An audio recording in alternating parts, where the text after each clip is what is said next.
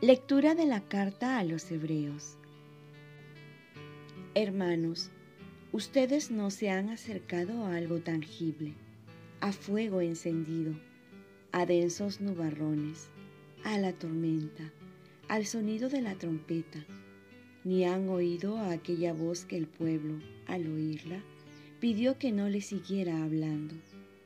Ustedes, en cambio, se han acercado al monte Sión a la ciudad del Dios viviente, a la Jerusalén celestial, a millares de ángeles en fiesta, a la asamblea festiva de los primogénitos inscritos en el cielo, y a Dios, juez universal, y a los espíritus de los justos que han llegado ya a su perfección y a Jesús, mediador de la nueva alianza.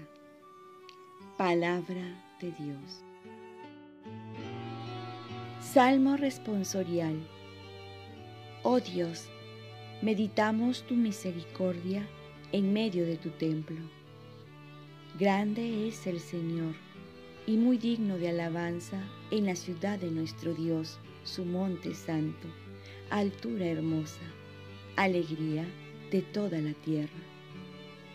Oh Dios, meditamos tu misericordia en medio de tu templo el monte Sión, vértice del cielo, ciudad del gran rey, entre sus palacios Dios descuella como un alcázar. Oh Dios, meditamos tu misericordia en medio de tu templo. Lo que habíamos oído lo hemos visto en la ciudad del Señor de los ejércitos, en la ciudad de nuestro Dios, que Dios la ha fundado para siempre. Oh Dios, meditamos tu misericordia en medio de tu templo. Oh Dios, meditamos tu misericordia en medio de tu templo. Como tu renombre, oh Dios, tu alabanza llega al confín de la tierra. Tu diestra está llena de justicia. Oh Dios, meditamos tu misericordia en medio de tu templo. Lectura del Santo Evangelio según San Marcos. En aquel tiempo, Jesús llamó a los doce y los fue enviando de dos en dos, dándoles autoridad sobre los espíritus inmundos. Les encargó que llevaran para el camino un bastón y nada más, pero ni pan, ni alforja, ni dinero suelto en la faja, que llevasen sandalias pero no una túnica de repuesto. Y añadió, Cuando entren en una casa, quédense en ella hasta que se vayan de aquel lugar. Y si en algún sitio no los reciben ni los escuchan, márchense de allí, sacudan el polvo de los pies para que les sirva a ellos de advertencia. Ellos salieron a predicar la conversión, expulsaban a muchos demonios, ungían con aceite a muchos enfermos y los curaban. Palabra del Señor.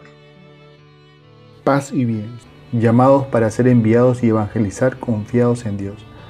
Llamados para ser enviados, pues al ser cristianos somos misioneros y evangelizadores. ¿Cómo podemos hacer esto? Jesús nos pide confianza y disponibilidad y nos pide también predicar la conversión. Con ello nos acompañarán signos que confirman la presencia de Dios.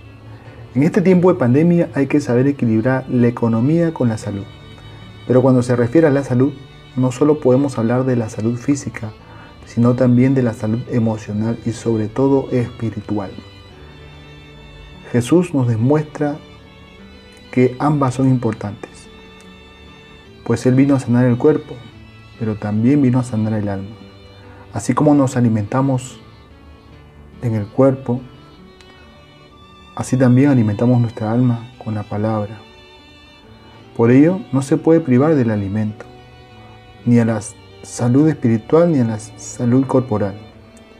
Es verdad que hay muchos médicos y enfermeros en la primera línea de batalla trabajando denodadamente por la salud, pues también hay sacerdotes, religiosas, religiosas, consagrados, que están dando su vida por llevar la salud espiritual, a pesar de las trabas que el gobierno pone, cerrando los templos. Ellos siguen adelante. Jesús pide que confiemos en Él, que es un Dios que sabe proveer y que por nuestra parte no vayamos a evangelizar ostentando o con cargas innecesarias, sino acompañados por la dama pobreza. Seamos pobres en el espíritu, pero ricos porque tenemos a Dios con nosotros. Y sobre todo, esta riqueza comprende dar a Dios, dar su palabra, dar el alimento espiritual, predicar la conversión. He aquí la mejor medicina para nuestra vida. Esto es volvernos a Dios y en estos tiempos es propicio volverse a Dios. Oremos. Virgen María, ayúdame a cumplir mi deber de evangelizador y que vaya acompañado esto siempre de mi conversión. Ofrezcamos nuestro día. Dios Padre nuestro, yo te ofrezco toda mi jornada, mis oraciones, pensamientos, afectos, deseos, palabras, obras, alegrías y sufrimientos, en unión con el corazón de tu Hijo Jesucristo, que sigue ofreciéndose a ti en la Eucaristía para la salvación del mundo. Que el Espíritu Santo que guió a Jesús sea mi guía y mi fuerza en este día para ser testigo de tu amor. Con María, la Madre del Señor y de la Iglesia, te pido por las intenciones del Papa. Con San José Obrero, te encomiendo mi trabajo y mis actividades de hoy, para que se haga en mí tu voluntad. Y la bendición de Dios Todopoderoso, Padre, Hijo y Espíritu Santo, descienda sobre ti. Cuenta con mis oraciones que yo cuento con las tuyas. Que tengas un santo día.